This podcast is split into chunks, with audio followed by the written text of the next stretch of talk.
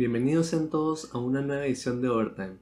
Acabamos de terminar de grabar el podcast del día de hoy, el cual consiste en un ranking de todos los corebacks del NFL. Pero sin darnos cuenta estuvimos arriba de dos horas hablando de ello, por lo cual llegamos a la decisión de partir este podcast en parte 1, parte 2. Entonces el capítulo de hoy contiene los rangos más bajos de los corebacks mientras que el capítulo que saldrá en alrededor de unos tres días ya vamos a estar hablando de los rangos más altos. La verdad creo que fue una muy buena conversación, estoy muy orgulloso de, lo que hicimos y sin más por el momento espero disfruten esta primera parte de nuestro ranking de corebacks para la temporada 2020. Hola a todos, bienvenidos a una nueva edición de Overtime. El día de hoy, como siempre, me acompañan César Corral, Félix Cuervo. Hola, ¿cómo están? Hola, estoy muy bien. ¿Y tú qué onda? Pensé que iba a hablar primero el Félix, güey, la neta, por eso no quería decir nada, pero parece que él estaba esperando lo mismo que yo, güey. Sí, a huevo, güey. ¿Qué onda, Rolo? ¿Qué onda, César? Estamos trabajando en la química todavía. Ah, y pues el día de hoy uh, seguimos todavía sin tantos deportes, aunque un poco más. Uh, ya ha habido esta, esta semana un torneo de golf que, que aquí Félix ha estado viendo de cerca. Dice que está muy bueno, la verdad yo no lo he visto, pero estaría bueno a lo mejor verlo mañana. también anoche estaba viendo un juego de fútbol australiano, que también pues otras cosas que ver, y también fútbol soccer. Al parecer el Arsenal volvió a sus formas de siempre y ya está perdiendo juegos que no deberían de perder. Entonces ya poco a poco las cosas están volviendo a la normalidad. Mm, pero el día de hoy, el tema que les tenemos, vamos a hacer un ranking de los corebacks de la NFL para la próxima temporada. Vamos a rankear a 37 corebacks, que queríamos hacer nomás de los 32 titulares, pero hay algunos equipos donde la situación no está tan clara todavía de quién va a ser el titular o que no, o que el titular va a ser un coreback que creemos que no va a durar mucho en ese puesto. Entonces, decidimos meter algunos cuantos corebacks extra, para hacer este ranking y los vamos a acomodar a todos en diferentes categorías, las cuales vamos a explicar en un momento. Así que ese es el tema del día de hoy. Vamos a empezar en un momento, pero antes, música de intro.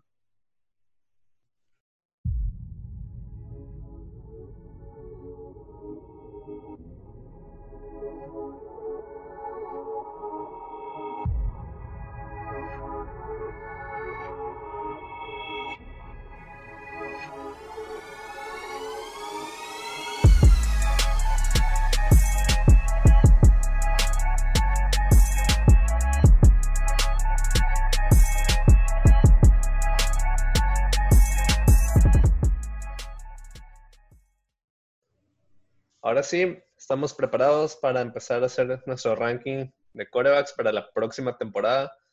Uh, cabe mencionar que esto es para la temporada 2020. Mm, no porque alguien fue bueno antes, lo vamos a subir del lugar o, que creemos que puede ser bueno después. En el caso de novatos como Joe Burrow o Tua Tagovailoa, que creemos que en un futuro tal vez se hacen corebacks de élite, pero no quite el hecho de que este año van a ser novatos.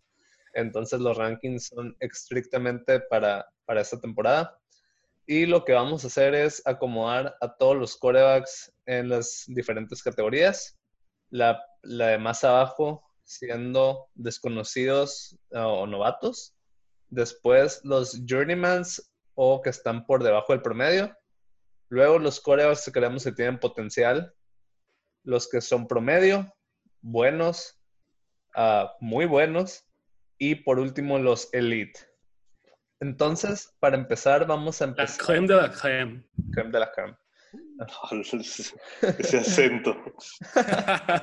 Así como lo decían en la esta, en la de Dexter, que no, así decían. ¿O qué, qué, qué serie era esa de niños? O sea, de, Dexter era omelette de fromage. Ah, ok, no, pues tonto, no, me estoy estúpido. Pero sí, la, la creme de la creme. Um, entonces, vamos a empezar con la categoría de hasta abajo. Primero, los desconocidos o novatos. Y quiero yo ser el primero que nomine a un coreback para ir aquí. Ah, con todo el dolor de mi corazón. Espero estar equivocado. Pero después de toda la vida de estar viendo NFL siendo los Patriotas, de tener ah, en cada año a uno de los que cinco mejores corebacks de la liga constantemente, a veces el primero por muchos años. Ah, creo que este año no es la situación. Y voy a empezar poniendo a Jared Steedham, el nuevo coreback de los Patriotas, en la categoría hasta abajo. Eh, que tiene sentido, desconocidos o novatos que no sabemos nada de Steedham, entonces no creo que lo podamos poner más arriba y no hay tampoco tenemos... muestra que, que tiene potencial. A, alguien que quiera oponerse. Sí tenemos, sí tenemos una referencia de Steedham. Cuando entró dos, dos, minutos tenemos, y tiró un pick six. Tenemos un pase el año pasado que define bastante. Esperemos se pueda. Pick six y para afuera. Esperemos se pueda desarrollar bien, pero tampoco tiene muchas armas con que desarrollarse. Los Patriotas dicen que es bueno, güey. Pues ni modo que es malo. pues hay que aceptarlo a veces, ya ves lo que dijo Arians, ya ves lo que dijo Arians de, de, James. de Winston. Que James va a venir más tarde, pero sí que creo que no hay muchos argumentos para no poner a Jared Stidham a esas alturas de su carrera en, en este rango. Así que, uh, ¿alguien más que quieran poner en este rango? Eh, yo pondría a Drew Lock. Justo. También no hemos visto mucho de Drew Lock. Yo, yo lo pondría porque pues el año pasado creo que estuvo lesionado, ¿no? Un rato. Sí, entró, eh, se lesionó y creo que terminó la temporada. Le fue bien en los últimos partidos, creo que se fue 4-1 o algo por el estilo, pero en general... No, no vi mucho de él, pero igual primera temporada lesionado, pues no. Sí, aparte estaba jugando flaco, o sea. No le había ganado la titularidad flaco de todas maneras. Pues, entonces. Sinceramente, a mí se me hace un coreback bueno para tenerlo en la banca. Ya lo vimos que el año pasado vino de la banca y dio buenos partidos, pero en sí no utilizaba tanto sus armas.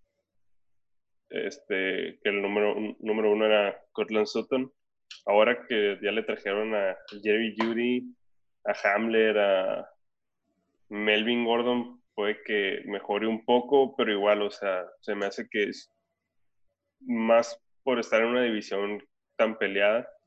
O sea, se me hace que está mucho en el nivel de Raiders, en el nivel de, de Chargers. Entonces se me hace que no va a sacar tantos juegos Denver. Probablemente cambien de coreback para el próximo año. Pues yo no, yo, yo pienso que esa división va a estar muy peleada, o sea, sí, sí, sí veo una posibilidad donde a lo mejor se, se puedan colar a, playoff? pero como no sé, es difícil, ajá, es difícil. después de Kansas, obviamente. Sí, no, no, no, o sea, los dos juegos contra Kansas los tienen perdidos, o sea. O sea, tendría que ser es que. Sobre encima de Chargers, y yo veo que Chargers, o sea, no, capaz si no, también no tienen. Es que tienen coreback, tienen coreback novato, pues, entonces. Pero igual, o sea, la ves lo que puede hacer la defensa de Chargers, no necesitan mucho el coreback novato. Qué bueno, hablando de Félix, si quieres hacer la Von, Von Miller, Von Miller. Hablando de los Chargers. Eh, pues Herbert, coreback de Chargers que agarraron en primera ronda este novato, no se sabe si, se va, a si va a iniciar la temporada. Ahí va a competir con Tyrod Taylor.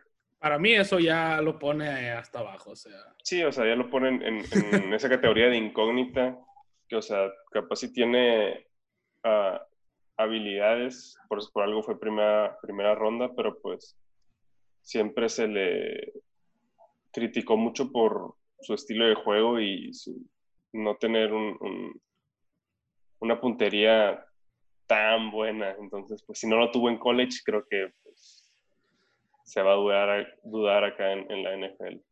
Sí, cre- creo que en este draft estaba muy claro que eran Burrow, Tua y todos los demás en cuanto a corebacks. Y los Chargers acabaron agarrándolo porque era el siguiente mejor coreback disponible, tal vez. Ah, en el draft se van corebacks muy alto, aunque no tengan tanto talento como jugadores de otras posiciones por el simple hecho que son corebacks. Ah, pero creo que en ese rango entre 5 y 10 es donde más fracasos hemos visto en la posición. Me viene a la mente así rápido Blaine Gabbert, ah, Jake Locker. Locker. Uf, uf, Este, no me acordaba de ese men, güey. para, para que veas, o sea, muchos. ¿Qué nos puede ser? Sí, que, Es que también, o sea, no, no tiene que ser en ese rango, sino solo por el hecho de que Son Blake Bortles. Son o corebacks de que no deberían, no deberían O sea, irse en primera ronda, pero ajá, se van o por sea, el o- simple hecho de la posición. O que, o Sí. que pueden ser primera ronda, pero de que late 20s, sería en la segunda mitad de, de- de la primera ronda. Pero Sí, pues pero- los, los equipos que normalmente están ahí están necesitados de coreback. Igual Entonces vemos, terminan igual, yendo igual vemos Josh más Rosen, corebacks. o sea, Vemos normalmente más corebacks promedio entre segunda y tercera ronda que los de que están más presionados por ser primera ronda muchas veces, ¿sabes? sí. sí, sí. Ok, ah, creo que eso es todo por esta categoría, esos tres corebacks. Jared Stidham, Drew Locke, Justin Herbert. ah, los tres corebacks que tenemos hasta abajo del ranking. Que igual, aunque están hasta abajo, creo que los tres muy fácilmente podrían subir. Sí, Porque o sea, están en la categoría, porque son novatos o desconocidos, entonces no me sorprendería que subieran muchos escalones, a diferencia de la próxima categoría donde creo que la mayoría... no, no me sorprendería que empezaran como Kyle Allen tampoco. Kyle Allen. Ah, pero sí, a diferencia de la próxima categoría donde creo que todos estos quarterbacks ya tienen su lugar un poco más definido ah, dentro de la jerarquía del NFL y creo que ese es el lugar donde se van a quedar por el resto de sus carreras. O Y- jugadores de primera o segunda temporada que todavía no, no se les ve por dónde, pues también pues. Pues no necesariamente de primera o segunda temporada. Pero sí, la próxima categoría son los journeymans, o sea, los jugadores que pasan por un equipo y otro y otro y otro, o simplemente ah, por debajo del promedio. Y para empezar la categoría esta, quiero poner al mejor journeyman de toda la historia, probablemente, al, a la ejemplificación del término. Sí, totalmente. Ryan sí, Fitzpatrick. sí. Ryan sin ningún Fitzpatrick. tipo de problemas. Cuando Sí, o sea, creo, creo que no puedes definir mejor la categoría que con Ryan Fitzpatrick. No se necesitan muchos argumentos, sino ves su carrera con cuántos equipos ha estado y con cuántos equipos ha iniciado. Entonces, y creo, creo que entonces ha llegado a ser titular. Sí, creo que sí. Fitzpatrick es ese coreback que es lo suficientemente bueno para quedarse en cualquier equipo, pero no es lo suficientemente bueno para liderar a ningún equipo. Fitzmagic. Cre- Creo que es el perfecto backup. Ah, creo que si lo Pues es- tuvieras de backup en tu equipo estarías mucho más que feliz. Pero ya que lo quieres, ya que le quieres dar las llaves de todo el equipo, ahí es cuando Sí, ya la se, se duda un poco. tienes unas cuantas semanas buenas, pero. Pues es que de backup- Como conocemos, pues es bien inconsistente. Entonces, de backup un día, te- si se te lesiona en algún momento un, un jugador, te puede salir y ganar cuatro semanas seguidas o puede salir y perderte las cuatro semanas seguidas. Entonces, Sí, o sea, y ahí la cosa es de que si pierde es como, ah, era el backup, esperábamos que perdiera, entonces se te olvida eso, pero si gana, eh, empieza todo el, el periodismo amarillista a la decir especulación. que debería ser titular porque ganó estos juegos Sí, teniendo o sea, nun- nunca Una memoria- sabes si vas a una memoria de- selectiva. ¿Con quién fue? Con los Jets cuando empezó 4-0 y... A los Jets casi los mete a playoffs, se fue 10, Ajá, ese sí. fue, fue- fue su mejor año, creo. Que de hecho, Ryan Fitzpatrick tiene un récord de más touchdowns en una temporada para un quarterback de los Jets. No sé si eso hablé bien de Fitzpatrick o mal de los Jets, pero sí, definitivamente esa fue su mejor temporada. Un poco de las dos. Mm, parecía, que por, parecía que por fin se había afianzado su, su propio equipo como titular. Sale el otro año y como para la semana 5 ya lo había manqueado. Entonces, sí, es la ejemplificación viva de, de esta categoría. De Fitzpatrick, un journeyman. un journeyman, ha hecho una excelente carrera. No es fácil haber estado tanto tiempo en la NFL. Mm, Pero sí, es un journeyman, no tiene nada de malo. Es, pues es el jugador que está en la NFL porque es lo, es lo suficientemente bueno para estarlo, pero no es lo suficientemente bueno para sobresalir. Entonces, Exacto. Es el journeyman que no ¿Cómo sabes es qué un- versión te va a dar. Si el Fitzmagic o el Pick Patrick. Entonces, Pero sí, ok, ya estuvimos mucho tiempo en Fitzpatrick. César, próximo jugador de esta categoría.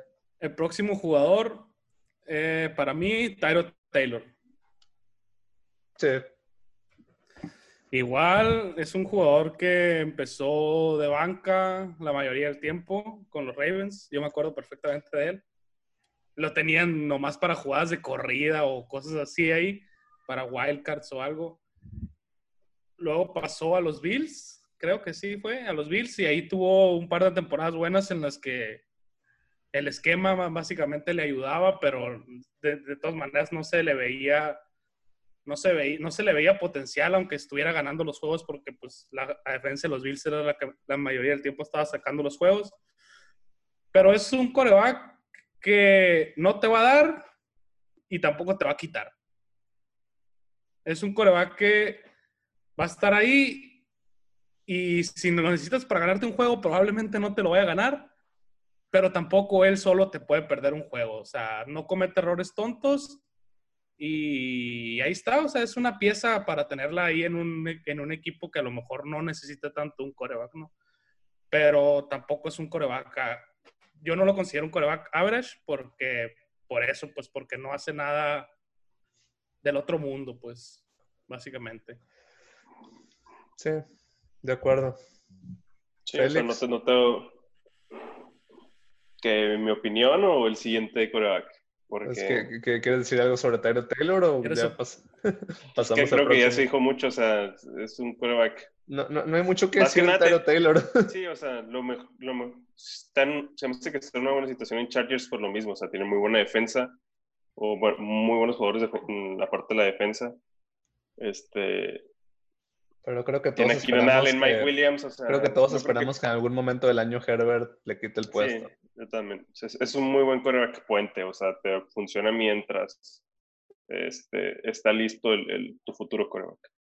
Pero bueno, ya para, para mi elección, yo creo que lo vimos el año pasado en sus múltiples versiones. Este es un, una, es un ícono de, de, de la moda. Es, es, un, es un personaje totalmente diferente. Es Garner Minshew. O sea, se me hace que, que es un below average a lo, todo lo que da. Sinceramente, probablemente el próximo año no tenga este ya su puesto como titular. Creo que en las es, proyecciones ponen a, Jacksonville como el equipo que más perdidos va a tener, bueno, menos ganados va a tener. Este, entonces creo que igual le van a decir adiós a, a para el próximo año. Aquí Jacksonville hizo algo bastante extraño, o sea, entiendo que Minshew te esté dando de qué hablar, ¿no? Está haciendo el equipo un poco más relevante porque Jacksonville no es un equipo que sea muy relevante, pero a mí en lo personal, yo me hubiera quedado con, con Foles. Pero, pero, pero también Jacksonville... no, no, te sirve tener a Foles porque de todas formas no tienen el equipo alrededor para ser competitivos. Entonces, ¿cuál es el punto de estarle pagando los 20 millones? Sí, igual, pero o sea, tú dices, o sea, vamos a probar a Minshew, pero no se trajeron a nadie en sí, o sea, draftearon a, a, la Vizca Chenault en segunda ronda, pero no es de los mejores receptores en, en, en, la clase, entonces, y tuvieron la oportunidad de hacerlo dos veces, entonces, también habla mucho de lo que es la organización de Jacksonville. Ca- cada vez se ve más y más raro que hace dos años Lástima de uniformes. e- estaban arriba 10 puntos en el cuarto cuarto de la final de conferencia. Sí. Es que esa defensa de Jacksonville era. Cuidado, cuidado. No, Sí, sí, los sí, Rob- o, sea, los- totalmente, pero, Y, los, y los Robinsons. pero viendo todo lo que pasó antes y todo lo que ha pasado después, ese año en particular, no sé, se, se siente raro. Se siente raro el hecho de Pues- que Jacksonville estuvo en ese lugar. Es que ese, es el típico caso de un equipo que es bueno un año y se desmorona. O sea, ¿Irá a ser Tennessee esta vez? puede ser. Usted, sí, o sea. pero pues sí igual que- en, en sí Tennessee no lo he visto perder piezas tan fundamentales. Tennessee es muy sólido y co- co- confío en Mike Brave a la parte. Aparte Tennessee tiene buen rato siendo un equipo average, pues un equipo de, de 9-7, Sí, es- de 8-8. Sí, tiene rato. El equipo más consistente de toda la historia. Ok, siguiente. Vas. Mr. Whiskey. ¿Alguna objeción para ponerlo aquí? Es que una parte, una parte de mí ve mis Trubisky la temporada pasada y quiero ponerlo más abajo. más abajo que Drew Lock. Pero está bien, o sea, Pro Bowler, aunque siete, hubo como siete o seis bajas en el Pro Bowl, pero ha tenido sus, ha tenido sus épocas buenas y ha Es tenido que- sus épocas horribles. Es que no entiendo. Tenía potencial. O sea, entrando, entrando la temporada pasada, era como que. Cuidado Ah, con Mitch Trubisky. Trubisky. Pues tampoco cuidado, pero era de un. Una esperanza. De, se le ha visto un- una mejoría. A lo mejor este año lo lleva al siguiente nivel. Y todo lo contrario. Todo lo que haya avanzado lo retrocedió el doble. Es que, no sé, o sea, no Se sé qué, no sé qué puede haber pasado, o sea, no se veía tan mal como se vio la temporada pasada, todos estamos de acuerdo con eso, ¿no? O sea, Sí, o Es que en, sí. después de, sí después del cometía equipo, muchos errores. Mitch Trubisky en 2018, pero tenía después una del equipo defensa que, 12-3, o sea, que los llevó a, a, a playoffs. Entonces, sí. y la verdad, se me hace que hasta ahí le, le llegó el corrido. No es tan bueno el vato. También y, y inició aparte, un año en college por lo mismo, ¿sabes? Y, e inició por lesión del quarterback titular. Y creo que los fanáticos de Chicago nunca les van a dejar olvidar que agarraban a Mitch Ujú. Trubisky antes de, de Sean Watson y Patrick Mahomes. ¿Te imaginas el equipo de Chicago con uno de esos dos quarterbacks? Chicago comió humo. Muchísimo humo. Sí, sí. Pero dudo que se quede con su puesto este año. Ya llega- llegaremos más tarde al por qué. Pero no creo que Mitch Trubisky... No sé si vaya a empezar el año de titular, pero si lo empieza no creo que lo termine como titular. Sí, yo tampoco creo que, que, que lo van a terminar banqueando, sinceramente. Sea, y mis Trubisky están en, como lo que decía César, de Drew Lock, ¿no? De ponerlo más abajo de Drew Lock. O sea, Drew Lock tiene la oportunidad de subir al potential o al average esta temporada. Mitch Trubisky no. O sea, O sea, yo no, yo, yo personalmente no lo veo, pues. Igual y sorprende, ¿no? O sea, todo el mundo puede sorprender, pero yo no lo veo en- posible, pues. Pero sí, pero el, el mejor caso al que podría esperar, creo, Trubisky es llegar al average, hacer un quarterback promedio. Y Ujú. hasta ahí. No creo que le dé para subir más. Y lo dudo. Mm. César, próximo quarterback. Próximo quarterback en la lista de Journeyman. Mm. Yo pondría a. Ay, Dios. Es que quiero poner a Haskins por lo. Pero no sé, no estoy muy seguro. Cre- cre- Creo que Haskins Es que se vio muy poco también de él, pues. está en la línea, está en la línea de... Es que lleva. ¿Cuántos juegos te inició la temporada pasada? O sea, no, tampoco lo puedo poner así, pues. Podemos poner a Haskins abajo en los desconocidos. Yo lo pondría en Journeyman. Aunque lleve un año nomás. de- Ok. Sí, creo que estoy de acuerdo contigo. Creo que de Haskins sí vimos más que de Drew y no demostró nada. Sí, o sea, Igual- igual que por el Chicago- high profile que es, a mí se me, o sea, si tuviera que quedarme con él dos, tres años, lo preferiría sobre Minshew, sinceramente. O sea, se me hace que Minshew es alguien que lo tienes ahí por nomás y, y Haskins por algo sí fue este, primera ronda, ¿sabes? o sea, ese top 10 pick. O sea, tiene un, habilidades y capacidades que Minshew no tiene, capaz si un año ya en la NFL Entonces, le haya servido. Se Es que yo, que yo estoy en- entre en- esas dos, yo estoy entre esas dos categorías, pues. No, yo digo que sí está bien ahí en, en below average hasta ahorita. Sí. Tampoco mostró ese gran potencial, pero Igual no le ayuda mucho, capacidad. no le ayuda mucho estar en Washington, pero, no. para nada. pero, pues es, es lo que es. No estamos contando el equipo, estamos contando el jugador, entonces puede subir, puede subir, pero no, no lo veo. Menos con el equipo que tiene. Sí, exacto. Um, Félix, próximo candidato. este candidato es difícil porque tiene mucho hype en este en esas instancias durante el off-season y esta temporada. Se me hace que es el Mitch Trubisky de este año. Josh Allen. La verdad es un quarterback que todas las jugadas buenas que hace las hace por tierra. Es el running back uno de su equipo. No hay- creo que el año pasado, entre el año pasado y antepasado tuvo 17 touchdowns terrestres. Pero él sí es un quarterback que falla muchos pases, muy malo para tirar. No, no lo Yo- pueden mandar, no, no lo pueden mandar los Patriotas para que sea el running back. Pudiera ser mejor que Sonny Michel.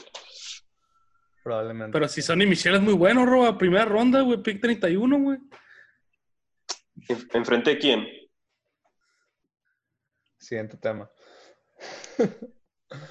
Um, pero sí, Josh Allen, no, no, no había pensado en eso, en esa analogía que dijiste de que iba a ser el Mitch Trubisky este año, pero ahora que lo mencionas, tiene sentido. Ah, yo creo que fui creyente de Josh Allen hasta ese juego de playoff.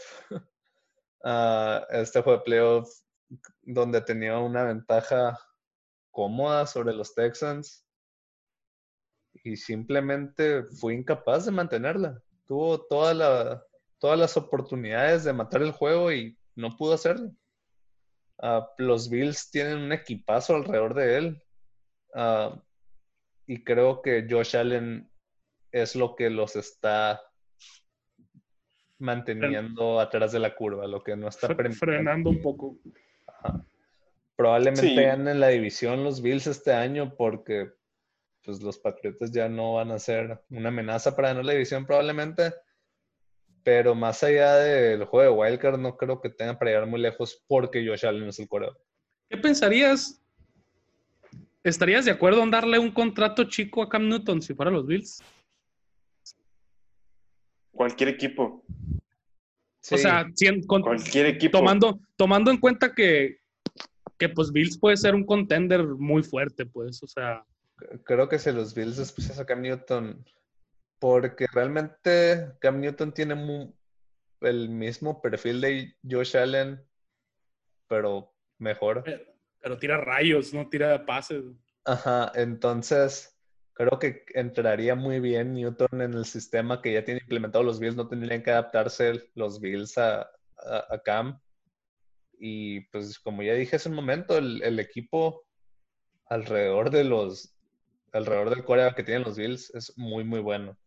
Y creo Aparte, que probablemente sí Cam- con Cam Newton podrían ser contendientes. Aparte, Cam ya tiene experiencia en playoff, tiene experiencia en Super Bowl. No le quita que, te- que siga siendo un MVP, o sea, aunque haya bajado mucho. Que no creo que haya bajado, simplemente pues ha estado lesionado la mayor parte de su carrera, o sea. Y, y veo que los Bills pues tienen una, tienen una línea decente como para poder cuidar a Cam Newton mejor que como hacían los Panthers. pues. Sí, sí. Mm, Pero pues cosas de EMs. Sí, vamos a ver dónde acaba Cam Newton. Siguiente quarterback. Está muy larga esta categoría, al parecer. Mm. Yo ya, la acabaría, yo ya la acabaría aquí, pero pues vamos a ver, vamos a ver. Derek Carr. Ah, Derek Carr. ¿Tú qué opinas, César? Porque dices que tú ya la acabarías ahí. Es que Derek Carr no ha sido.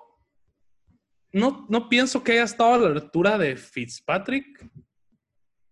De, de ser así, tipo Journeyman, ni de Tyro Taylor.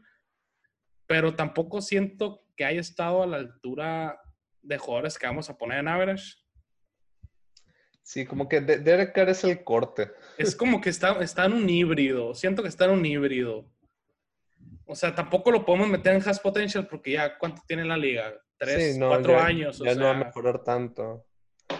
Ah, como cinco años ya lleva. entonces, creo, que, creo que como seis, ¿eh? si yo, no me equivoco. yo, yo, si, yo si lo tuviera que poner en una, en una categoría, lo pusiera en average, pegando en- a lo, lo más abajo a, de average, para mí. Para mí. Es que yo, yo lo tengo en lo más alto de below average. Félix, eres el desempate. ¿Dónde va Derek Carr? Es que hay argumentos para ponerlo en los dos, pero sinceramente. Yo creo que sí pertenece a ese. ese- o sea, es esa categoría. Pero ve, mira, yo te voy a dar un argumento. ¿Estás de acuerdo ver, que si tienes a. Derek, si tienes a Derek Carr, piensas que con tu equipo puedes ganar, ¿va? No, No piensas que con tu equipo puedes ganar, no. como lo hizo Denver con Peyton Manning en, en- en muletas. O como lo hizo... Ah, bueno, Pero, sí, ah, pero tenías, tenías una. de- sí, o sea, tienes a la mejor defensa de la década. O, o sea, no todos los equipos. ¿Tú crees, son- ¿tú crees que, que ese equipo hubiera ganado con Ryan Fitzpatrick? Sí. ¿Sí? ¿Estás seguro? Sí, ganaron con, con la versión esa de Peyton Manning. Es que yo no creo, es que yo no creo, güey. Yo no creo que puedan ganar con... También lo otro Gan- es que, ganaron que algunos juegos con Brock Osweiler. güey. le ganaron a los Patriotas en Sunday Night Football con Brock Osweiler. Ya con eso.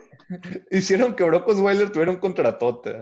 Sí, exacto. ¿Ves, ves a Derek Carr yéndose de, de Oakland en algún momento? O sea, Al, fin- al final de esta temporada. pronto. Creo que es su último año en Oakland. ¿Y a quién va? Bueno, pues... ¿Y que van a tanquear para agarrar a alguien más o qué? Porque Gruden lo ve muy seguro, güey. Pero al final de cuentas, Gruden es el Chucky, ¿sabes? No. Tiene ideas muy raras y te va a decir lo que la gente quiere escuchar, más por la afición de Raiders. Pero yo creo que probablemente, si no sea esta su última temporada con, de titular con Raiders, va a ser la que sigue, pero al final de cuentas no creo que lleguen a mucho. Igual lo que ya dijimos de, de, de Denver. O sea, mínimo Denver tiene a Von Miller, otras piezas. O sea, y si ya le dimos la duda a Drew Lock, pues creo que ya nos dio demasiados argumentos de Carr por los que nomás no van a pasar a playoffs. Va a ser algo importante. Sí, es- estoy, estoy de acuerdo contigo, César, que es la línea divisora entre abajo del promedio y promedio. Pero creo que está un poquito más en abajo. Es que yo no lo veo tan malo como Minshew, como Taylor o como Trubisky, pues simplemente. No, o sea, no. Sí, o sea, está encima, está encima de todos los demás de esta categoría. Pero en promedio estaría más abajo que todos los demás. Sí, de- definitivamente es, es la división. Entonces, creo que lo vamos a dejar ahí. pues es- es- sí está bien, o sea, pero pues sí, no manches, o sea, no. Se me hace difícil a mí ponerlo en el mismo renglón que estos, pues, pero bueno. Félix, siguiente. Potencial. La verdad, creo que estas categorías más sobre jugadores que Nuevos. pueden, llegar- pueden llegar a ser muy buenos. Pues, sinceramente, ahorita no han dado con qué, ¿no? O demostrado. o lo O, han o- o mostrado, simplemente ¿no? no han demostrado nada. Se pudieron haber puesto en la categoría de unknown rookies, pero se me hace que tienen más capacidades Sí, que los eh, que, que- que ya mencionamos, ¿no? Esperamos Es- más de ellos. Sí, entonces, para empezar, tenemos que hablar de Joe Burrow, ¿no? Sí, y se te hace bien si ponemos de una vez a Tua, creo que van de la mano los Van, dos. po- van de la mano. Sí, de una vez es- esos dos. Este, los dos, primeros dos quarterbacks seleccionados, Joe Burrow con el pick número uno y a Bengals, y después se fue, creo que con el pick 5, Tua Tango Bailoa a Miami, donde no llega a una situación tan buena. No es como que Bengals sea una situación muy buena, pero pues mínimo tienen un A, poco a- de a- a- Green, a mí se me, a mí se me hace que. Miami es una muy buena situación. Pues que sinceramente el problema de Tua son las lesiones que ha tenido últimamente y quién está en la línea de, de Dolphins. O sea, Larry Tunsil ya se fue, que era el único bueno, entonces Sí, e- e- este probablemente año, este año a lo mejor no tanto, pero pues es, para eso está Fitzpatrick este año. sí, exacto, es, es lo, es lo que les decía. El mentor o sea, de Tua. En sí, Tua tiene más capacidades que Joe Burrow, se me hace. Eh, fue un high profile player desde el momento que inició ese juego de final del college football contra Georgia, perdiendo una mitad, primer partido de su carrera. Contra Deshaun. ¿Sí fue contra Deshaun o fue contra No, Lawrence? No, fue contra, contra Lawrence. eh, Contra Jake Fromm, Jake Fromm. Ah, Jake sí, Fromm. de- este es de Georgia. sí, de Georgia. Este, fue el que los llevó a la victoria. Pero los dos tienen capacidades para hacer algo importante en la liga. Sinceramente, no han tenido ni siquiera un snap. No se ha juntado ni siquiera con sus head coaches por todo el problema que tenemos. Entonces, Y, se les queda en la categoría de potencial. y Fue yo con Jake Fromm. Se fue como en sexta ronda, creo, quinta ronda. Se fue en quinta ronda a los Bills. Y ya Sí. tuvo problemas de racismo por los comentarios que hizo. Chale. Yo me acuerdo Eh, que era buen candidato antes, pero pues bajó mucho, ¿no? Sí, bajó mucho. ¿Quién Bueno, sabe pero por qué? Dejando a un lado a Jake Fromm, volviendo aquí, Joe Burrow era un total desconocido antes de, de esta temporada en los círculos mm, mainstream y tuvo Es la mejor, es- tem- tuvo la mejor él- temporada de la historia del college football. Él es Euro, ¿quién, ¿quién le pone un...? Pues De no, hecho, había, no había mucha atención sobre LSU, yo creo. Y co- coronado con ese juego de campeonato donde ganó solo el juego. Sí, sí. Primera mitad llevaba ya como seis touchdowns, estaba terminando el juego. Entonces, obviamente, con todo merecimiento, subió al, al primer lugar de, de este draft. Pero no hay que olvidar que a estas alturas, hace un año, Tua era la primera selección unánime de todo mundo.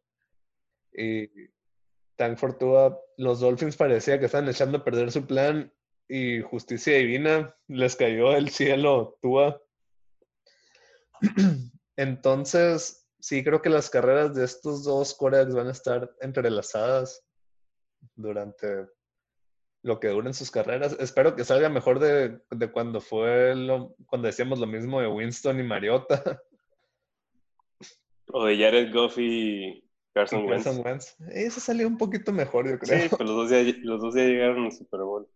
Uno lo perdió y el otro, Y el otro no llegó, él, lo, lo llevaron al Super Bowl. sí, el otro lo han acarreado siempre toda su carrera. Sí, Que ya llegaremos a hablar de ello. sí. Mm, Pero sí creo que estos dos quarterbacks son la definición de la categoría de tienen potencial. No los podemos poner más alto porque no han jugado un snap en su carrera en NFL, pero esperamos grandes cosas de ellos en, en un futuro. Siguiente quarterback en la lista, Daniel Jones, Danny Dimes. Ah, me, encanta el apodo ese. Mm, consideré ponerlo por un momento ah, en los abajo del promedio junto con Haskins, pero creo que se le vio más en su temporada de novato.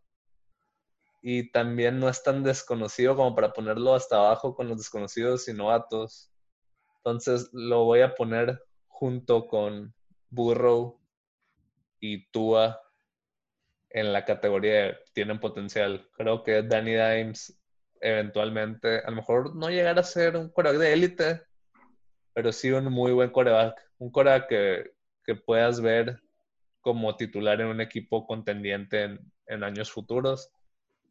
Todavía no está en ese punto, pero sí creo, no, no creo que esté destinado a ser abajo el promedio o un journeyman. Entonces, por el momento, tiene potencial. Mm, Para mí sí, sí van en la categoría porque pues ya jugó bastante el año pasado. Se le vieron dos o tres destellitos por ahí que podría ser bueno. Y para mí sí, está bien. Para mí no, no, no está en el mismo nivel de Haskins, pues entonces sí, sí, sí, lo mere- sí, merece el, puesto. Pues. Cero comentarios, ya no hay mucho que decir, la verdad, ya, ya lo dijeron todos. Sí, o sea, poco incógnita, pero sí se le vio algo de destellos, ya como mencionabas tú. Pero pues a, a ver qué, qué sucede con, con la situación de, de Giants. Y después de esto, por encima de todos, de, de estos tres, yo pondría, bueno, llegamos a un mutuo acuerdo de poner a Kyler Murray, Kyler Murray. eh, que es, se le vio muy buena, se le vio buena temporada, pero no tan buena como para ponerlo ya en un nivel average. Pero siento que, que es, es de, de los corebacks que está muy joven y que puede dar, dar de qué hablar después en, en- un tiempo, pues, o, o quizá la siguiente temporada.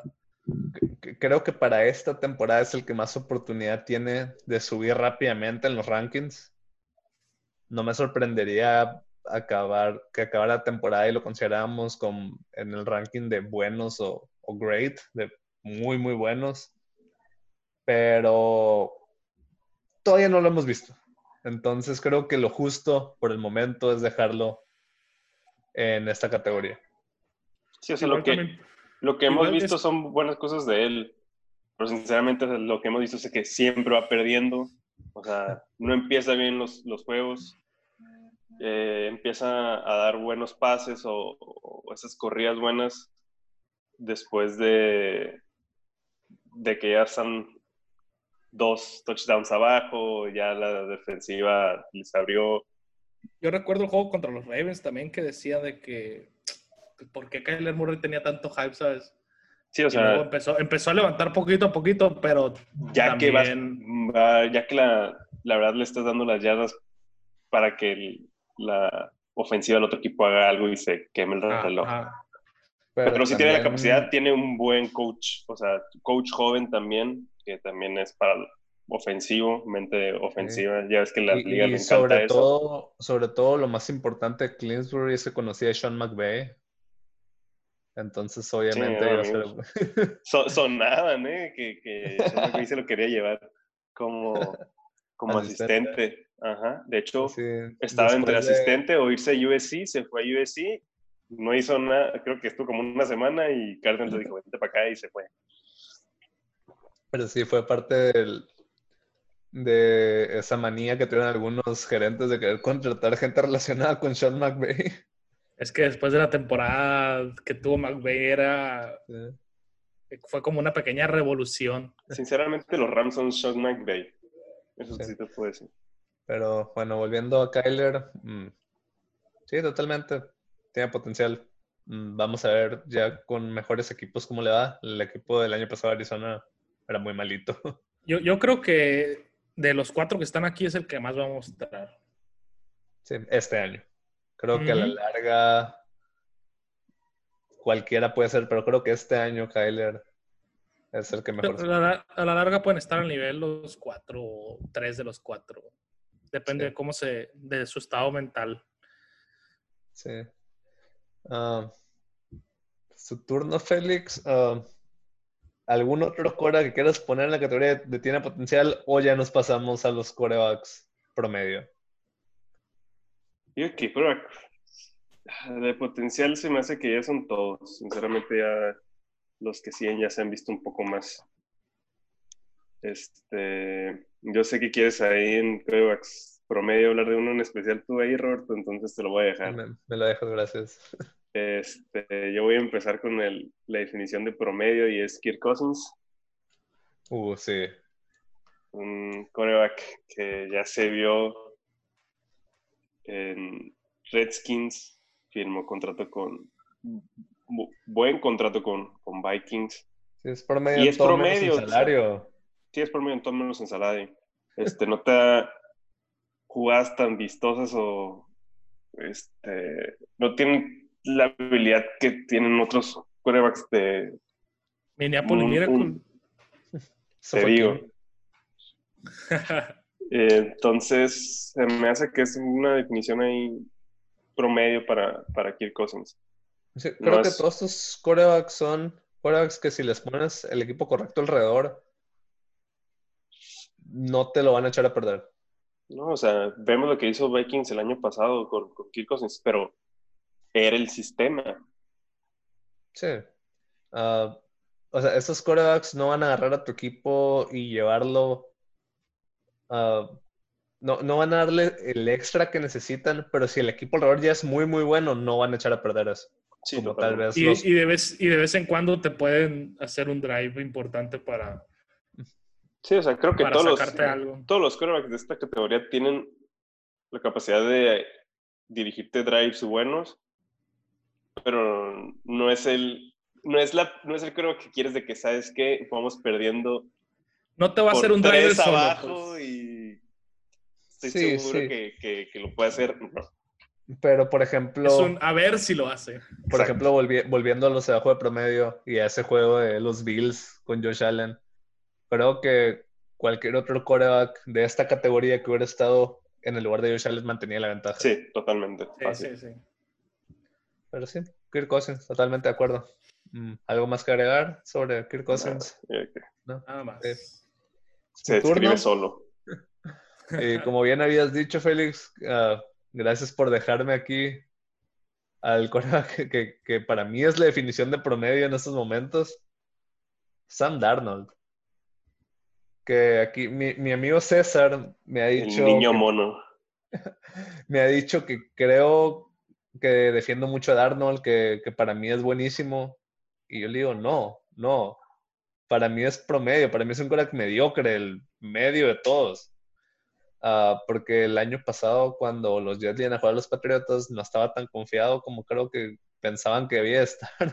Y yo simplemente decía, "Pues es que los Jets no son malos, Darnold es promedio, es la cosa más promedio que, que hay en la NFL.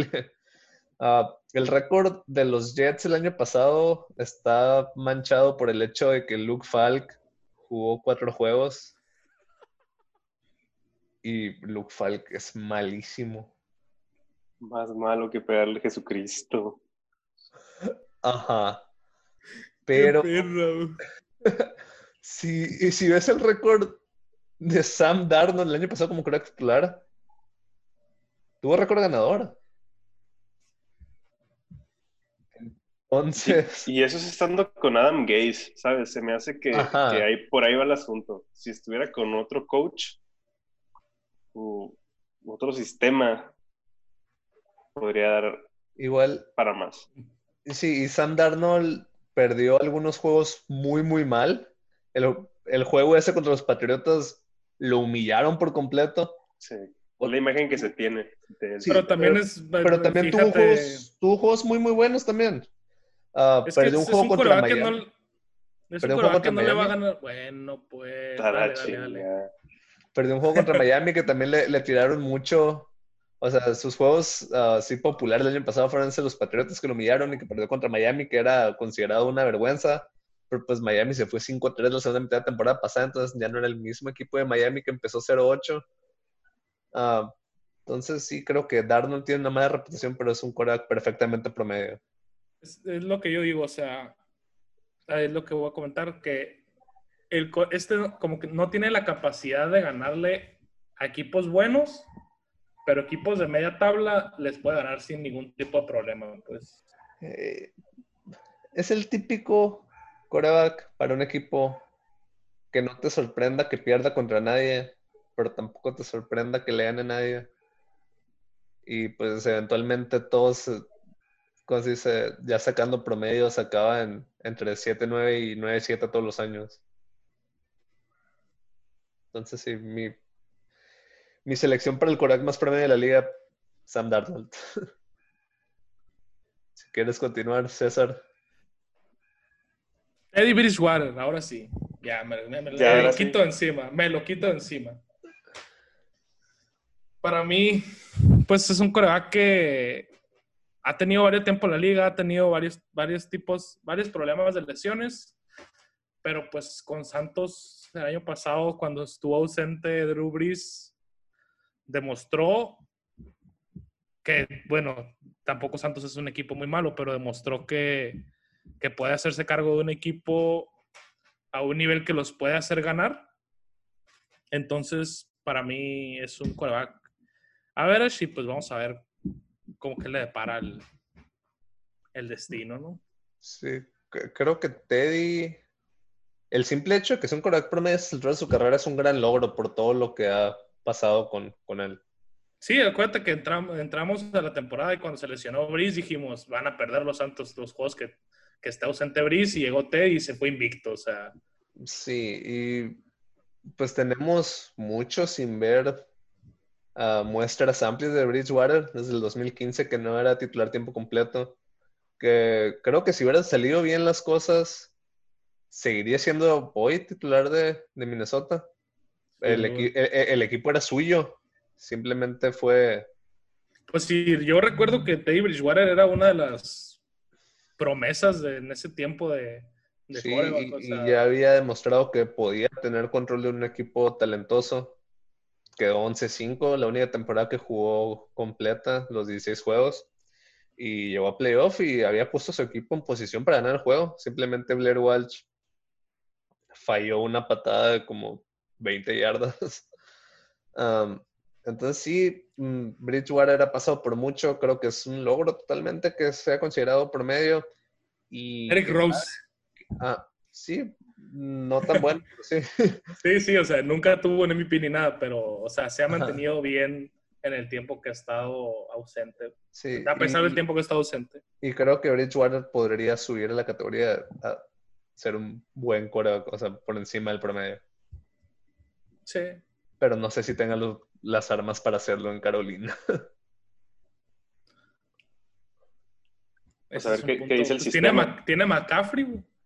Sí, nada más que le dé la bola a McCaffrey ya se va a ver bien. DJ Moore. Le puede pasar a McCaffrey también, no es como que es un problema. Sí. Si Kyle Allen lo hizo siete juegos. Félix, siguiente.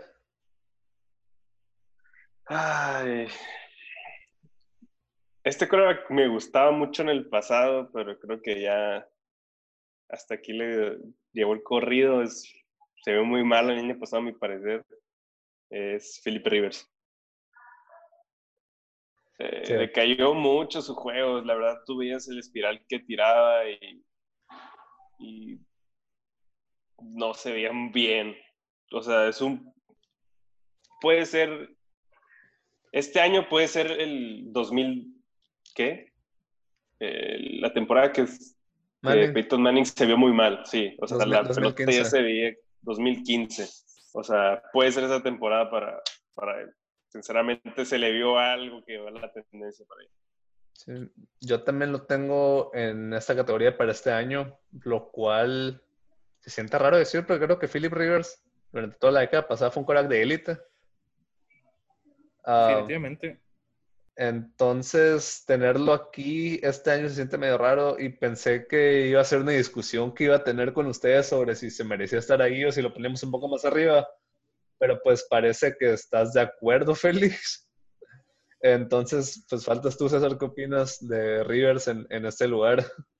A ver, a mí Philip Rivers nunca ha sido un quarterback que me haya gustado en sí, pero es un quarterback que siempre ha sido, pues, buen, muy bueno, como, quien, como dicen, ¿no? O sea, simplemente no sé qué le pasa, o sea, qué le pasaba a Chargers. Vivían, vivían los tiempos de, de Peyton y, y, O sea, no había forma de... o sea, de Tom Brady. Habría, podría haber discusión, podría haber discusión, podríamos armar un argumento de esta temporada, meterlo en good o en average, pero pienso que de- más allá de good no pasaría, o sea, No, sí, para nada. y pues está en Indianapolis, tiene sangre nueva, no va a tener los mismos receptores que tuvo, que tienen, que tuvo en Chargers. Pero va a tener una muy buena creo- línea ofensiva. Creo que eso, es le lo puede que le puede ayudar. pero sí se podría hacer un argumento para subirlo. Pienso que a lo mejor estaría en el borde también, pero no creo porque también ya se le ve un pequeño declive en su juego, pues. Sí, el brazo ya no sale la espiral como antes. Sí, sí, siempre ha tirado algo raro. Pero ahora se ve más como si fuera una bola que tira Tim Tebow. Está afectando tener tantos hijos. güey. Ya, tiene, que- ya, tiene que, ya tienen que parar, güey. Mm, Sí, eh, un- no sé, a lo mejor nos Pues, prueba eh, mal igual- Rivers y tiene una ajá, igual nos- rebote. Nos, nos podemos equivocar completamente, ¿no? Pero sí lo pondría ahí. Yo pienso que se podrían colar también si tiene una temporada regular buena, pero pues vamos a ver qué pasa. Es un, es- Sí. Creo que es una de las incógnitas del- de la temporada. Y los Colts iban muy bien con Jacoby Brissett hasta que se lesionó. Entonces. Si Philip Rivers puede ser un quarterback estable, um, a- además de todo el liderazgo que tiene, tal vez pasen, pero si no, creo que los mejores años de Philip Rivers ya están detrás de él. Sí, Sí, totalmente. ya. Siguiente quarterback, Ryan Tannehill. Otro quarterback que es la definición de quarterback promedio. El año pasado Se tenía, vio el año pasado. tenía un muy, muy buen equipo alrededor. ¿Qué hizo? No cometer un solo error mm, cuando No no, le estaba- arriesgar nada. ajá, no arriesgar nada. Darle la bola a. Henry y quitarse. Si necesitaban que metiera un pase de 8 yardas, lo podía meter. Pero nada más de eso. Si iban perdiendo por 10 puntos, se- ya se había acabado el juego. Sigue perdiendo por 10 puntos, era darle la bola, a Henry de todas formas. Espera, esperar, que se, esperar que se fundiera 80 yardas en una Sí. carrera o algo así. Mm, pero, sí, Pero igual, ya lo hemos visto que- muchas veces durante su carrera Tuvo- que le ganó varias veces a, a Tom Brady. Tuvo distintos, bueno, tuvo, tuvo pases importantes a AJ Brown, pero pues esos pases vinieron a través de la defensa cargada hacia la carrera, entonces no se le puede dar mucho mérito en ese tipo de, No, sí, de y- y- circunstancias. Y sí tiene destellos donde se le ve un poco más, pero no es lo suficientemente consistente como para tenerlo arriba de esta categoría. Pero también no te va a hacer errores que te pierden el juego. Entonces, creo que no puede estar abajo de esta categoría. Hay que dejar claro que con corebacks que estén aquí en average no significa que, que los equipos de estos corebacks no puedan llegar a ganar un, un Super Bowl si el equipo es bueno. Sí, si tienes un trabuco alrededor de Pero- estos quarterbacks, o- los puedes ganar fácilmente. O sea, no fácilmente, porque pues al otro lado tienes a, a que son ni- ningún, quarterback- eh, ningún Super Bowl- inhumanos. ningún Super Bowl se gana fácilmente. Pero, tal a Denver contra Carolina. no, pero ahí Peyton Manning ni siquiera era promedio. o sea. E- Eso, creo que Peyton Manning y Trent Dilfer son los dos peores quarterbacks que han ganado en Super Bowl. Y para mí Peyton Manning es el segundo mejor quarterback de toda la historia. Pero Peyton Manning del 2015 fue una desgracia. Feo. No necesitaba hacer mucho, ¿no? Pero Ajá, pero sí, bueno, nos estamos desviando. Tannehill, promedio. así es. Siguiente. Estoy en un dilema. güey. Tú sácalo. Es que no sé si Roethlisberger vaya ahí o no. Por eso, por eso lo voy a omitir. Por eso lo voy a omitir. Todos, estamos, mi- todos, está- todos estamos Por eso, postergando por eso lo, por eso lo voy a omitir. Ok, vamos a dejar a Roethlisberger al final de la categoría porque creo que Sí. si no está aquí, está en la de arriba. Entonces, eh, eh, eh, va a ser el puente. James lo- Winston. James Winston. Totalmente de acuerdo. James Winston, sin lugar a dudas. Eh, es, tiene números de. Si quitamos las intercepciones, tiene números de MVP, No, pues sí, no. pero. pero no se puede llevar. O sea, es la perfecta definición de un coreback average también, ya que como te mete un touchdown de 70 yardas, te da un pick six de 60. Entonces, Entonces, es la mitad de los dos. O sea, es, el, es lo más mediocre. Sí, de lo más mediocre que hay. o sea. Ok. ¿Cómo llegó al 30-30 Club? Con un pick six para perder el partido. O sea, Su último- último juego. su último Su juego. primer y último pase con Tampa Bay fueron pick sixes. El ciclo de la vida. Y- Ok, vamos a hacer la comparación con Tannehill. Tannehill dijimos, no va a hacer nada para ganar, no va a hacer nada para perder. Nomás está ahí. James Winston te puede ganar un juego él solo y te lo puede perder él solo. Eh, son, los, son, los dos, son las dos caras drásticas de la moneda. o Sí, te puede dar tres bombazos de 60 yardas para Mike Evans o Chris Godwin o todas las armas que tienen por ahí, pero igual te puede dar unos tres pick six seguidos muy estúpidos. Y muy fácilmente, Sí, fácilmente. fácil, fácil. Entonces creo que los dos, eh, cuando sacas el promedio, están en el medio. Entonces, Sí. sí, por dos Se, razones contra- muy se diferentes. contrarrestan. Dos razones muy, muy diferentes, pero los dos son promedio. Pero lo que sí tengo que decir de James Winston, creo que fue, el coreback más entretenido la temporada pasada. Que Era- era- es que era, era un placer verlo jugar, era una Lo- lo- risa lo- constante, güey. tres creo que siempre que estaba jugando James estábamos súper enterados viendo su juego. ¿Qué, de que, ¿Qué va a tirar ahora? ¿Va a tirar un touchdown o va a tirar un pick? Sí, todas las jugadas era, era una caja de sorpresas. Más al final porque más- sabíamos y- que podía llegar a, ese club de élite de las 30 touchdowns, 30 intercepciones y Eh, deja 5,000 tú. yardas.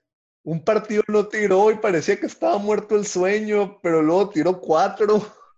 Deja tú. Y luego, sabía, o sea, lo mejor del caso es que sabíamos que Tampa iba a tirar porque no se iban a poner a correr con Peyton Barber. O sea, También, también. Sí, aparte un, Bruce era un Arians, juego aéreo totalmente. O sea, Bruce Arians no le importa nada, siempre quiere andar tirando, arriesgando.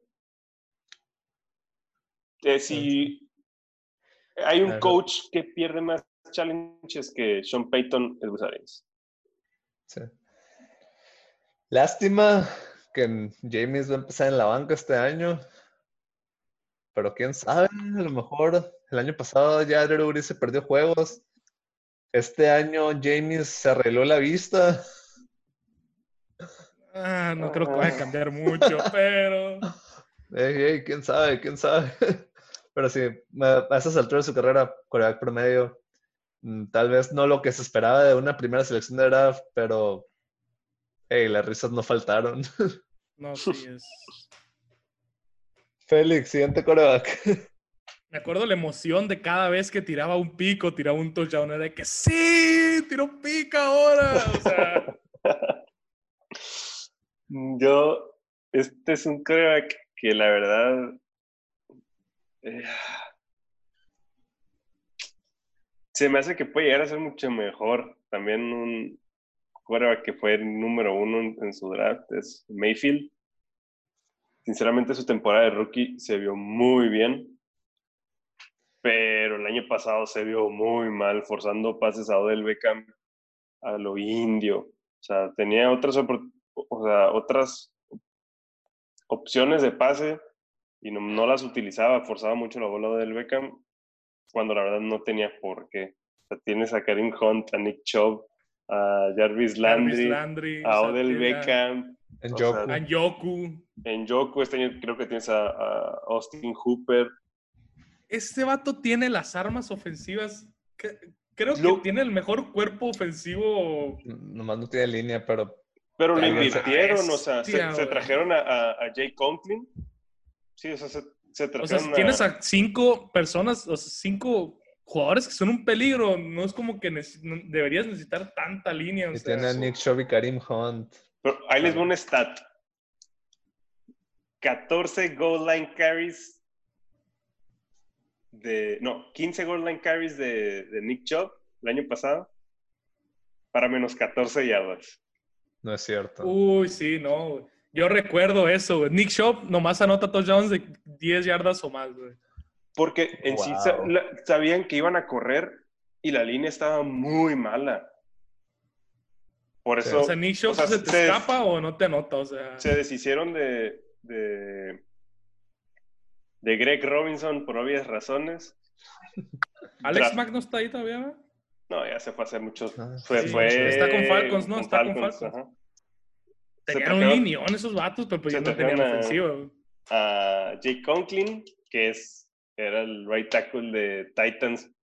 Por algo corría Derrick Henry por ahí. Y draftearon en primera ronda a Jedrick Willis, creo que se llama, el, el tackle de Alabama. Entonces, pues quieren correr la bola más porque se trajeron al coordinador ofensivo de, de Vikings del año pasado. Entonces, que quieren correr la bola, quieren correr la bola. Pero Eh, Baker eso, le puede beneficiar todo eso. Hay que quitar mucha cara de Baker. Creo que este es el make or break year de Baker. Ya, ya no es un novato, ya tiene que dar el siguiente paso si es que lo va a dar. Y este año se va a ver mucho, se va a ver mucho el futuro de Cleveland.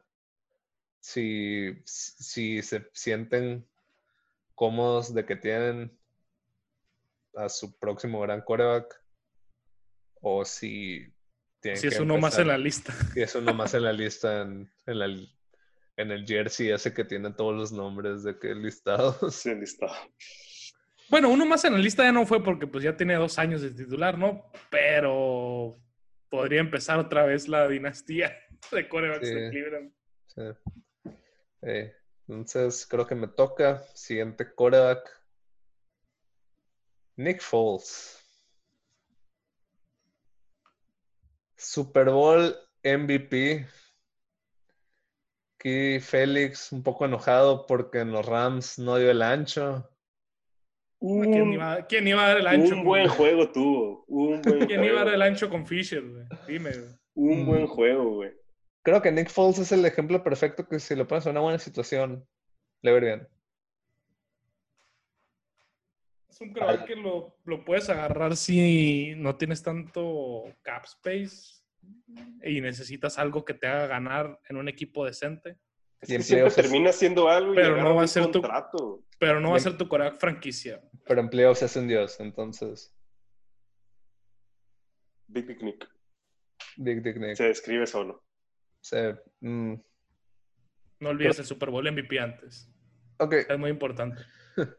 Super Bowl MVP Big Dick Nick. Ah, una parte que no se recuerda tanto de, de Foles es que el año después de que ganó el Super Bowl, ah, pues otra vez volvió a ser banca de Carson Wentz. Pero Carson Wentz no estaba listo, empezó el año muy mal, Foles. Ah, volvió Carson Wentz, no estaba tan bien Filadelfia, se vuelve a lesionar Carson Wentz y se avienta unos juegos tan perfectos, Nick Foles. Uno de los runs más. Sí, El- fueron es- do- ese do- run dos empezó contra los Rams, el partido que Sí. los fui a ver. sí, contra lo- Ganó los últimos tres juegos del año para meter a playoff a un equipo de Filadelfia que estaba muerto antes de que volviera Foles. Va y gana en Chicago, que el equipo de Chicago de ese año tenía un equipazo. Ga- ganó, Digo, por un eh, poco de, ganó por un poco de suerte. Eh, sí. Pero el, el que se haya metido a Chicago, ah, no, oh, no es cierto, fue en Filadelfia ese juego. No, fue No en recuerdo, Chicago. No, fue en Chicago, fue en Chicago. Que se haya metido a Chicago y ahí estaba en esa posición de tener a su equipo a al borde de eliminación. Ajá. Que, que ha hecho lo necesario para tener al equipo arriba a- a- al final del partido. Demostró mucho de él. Y luego fue a New Orleans. Estaba haciendo la marcha para ganar, para volver al campeonato de conferencia. Y le dropean un pase. Iba a anotar. No, no tengo dudas de que iba a anotar. Le tira un pase en las manos a Alshon Jeffrey. El pase le rebota, cae en las manos de un defensa, se acabó el juego. Pero Nick Foles iba a volver a llegar por segundo año seguido a la final de conferencia. Y ahora ganando dos juegos de visita. Entonces, Y, quién sabe qué depararía el destino en esa, pero se veía que lo estaba haciendo de nuevo. ajá. Sí, o sea, obviamente le iba a ganar a los Rams y luego iba a ganar el Super Bowl a los Patriotas. Entonces, digo, no es por como, segunda vez. no es como que no lo había hecho antes. Ajá. Con una jugadita en una trick play acá, Nick Foles corriendo coreback o algo así. Nick Foles tiene una estatua fuera del estadio de Filadelfia. Y Carson Wentz la ve cada vez que va a entrar. Sí. Entonces, no sé, está, está complicado poner a Nick Foles. Tiene el, las Yo- credenciales más es- impresionantes de la que gente. no sí, es que no sabes si va a ser el... Si tienes a Tyrod Taylor y a Nick Foles, puedes ganar el Super Bowl. Con Tyrod durante toda la temporada, nomás que se mantenga y ya en playoffs metes Que a te Nick pase Foles, ahí te lo creo. 9-7. Sí, te lo creo. Pero si no, es que Nick Foles, Sí. fuera de... Está muy complicado poner a Foles. Sí, o sea, Es no que sabes sí, ¿qué, qué no- Foles vas a tener. Si el Big Dick Nick, que lo hemos visto solo en playoffs, porque viene de la banca, o vas Y a creo que tener el- tampoco, creo el que Nick tampoco puedes confiar en con los Rams, o que el En una temporada Jacksonville. completa, en una No. temporada completa no puedes confiar en Nick Foles, o sea, Pero para una, para un sprint de 5 o 6 semanas, creo que hay pocos corebacks que agarraría arriba de Foles. La verdad. pues ya nos meteríamos a los Pues, greats. Sí, ya íbamos para arriba ahí. Porque la verdad, su, su actuación en, en ese Super Bowl contra los Patriotas no fue, un game no fue un game manager Foles. Él ganó el juego. Pues fue el Super Bowl, güey, tú- fue el MVP, güey, tú me dirás. Él ganó el juego. Y que Pero digas bueno. así, mucho equipo traían los Eagles para ganar, pues Tom Brady destrozó a la defensa de Filadelfia. Nomás que Nick Foles destrozó más a la defensa de, de- de los Patriotas. Entonces, sí, ok, ya, ya no quiero seguir hablando de ese juego. vamos con el último, Sí, el polémico, que para mí debería, no sé, güey, pero para mí debería estar en good, güey. Sí, yo también que debería estar en good, pero No, no podemos, no podemos ah, demeritarlo, o sea, ve- velo jalando una vez, Roba, para, para que... velo jalando, güey. Mira, a mí... No, yo digo que es... Ahí vamos, mira, vamos a dejarlo en good y vamos platicando. La verdad, ya tiene tiempo que nomás está spoileando la bola, tirándose como 700 veces por temporada. Por eso, pero tiene unos splits en casa y de visita que, o sea, en casa es el mejor coreback de toda la historia y de visita nomás no hace nada. Igual, viene una lesión que vemos Grave. que muy grave. O sea, vemos que sobre todo Es- estructura de su carrera. Sí, o sea, vemos que pitchers que se esperaba mucho de ellos que ya habían llegado a las series mundiales no se recuperan de esa lesión.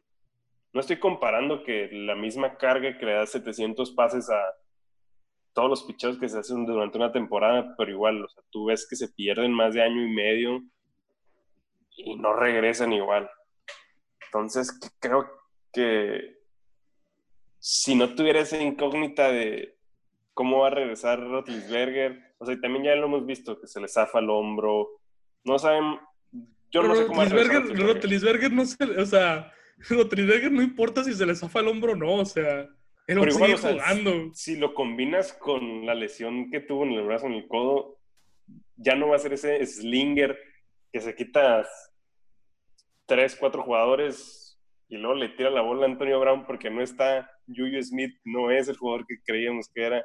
Entonces, También le estaba tirando pases de ¿cómo se llama este vato? Doc, Doc Hodges.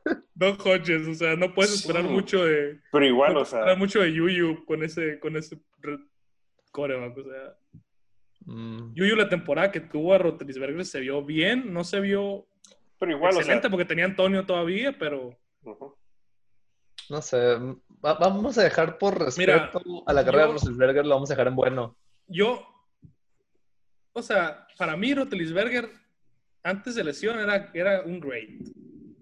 Sí. No, no creo que lo pudiera yo bajar dos escalones por eso. O sea, siento que bajarlo un escalón ya es, ya está bien. O sea, a lo mejor es lo más bajo de lo good, pero tampoco creo que llegue a ver, o sea, que llegue a ver por todo lo que ha pasado. Pues, Ok, yo- es, Así, es un así- que le han pegado toda su vida. O sea, Les- les hago una carrito y regresa. Sí, sí. Les hago una pregunta para la próxima temporada. O sea, ahorita con toda la incógnita de probablemente no inicie la temporada Rotlisberger. ¿A quién prefieren su equipo? Como tu coreback uno, con los mismos jugadores que tienes en la banca y todo. ¿A Rotlisberger o a Mayfield? Este año nomás. Sí, este año nomás. Roethlisberger. Rotlisberger, güey. Es que Mayfield ha sido demasiado inconsistente, güey. Eso fue todo por la primera parte de este podcast. Espero lo hayan disfrutado y estén esperando con ansias la segunda parte. No olviden darnos follow en Spotify, en Apple Podcasts, en YouTube, donde sea nos escuchen y también vayan a seguir nuestra nueva cuenta de Twitter, overtime-mx. Que tengan un muy buen día y hasta la próxima.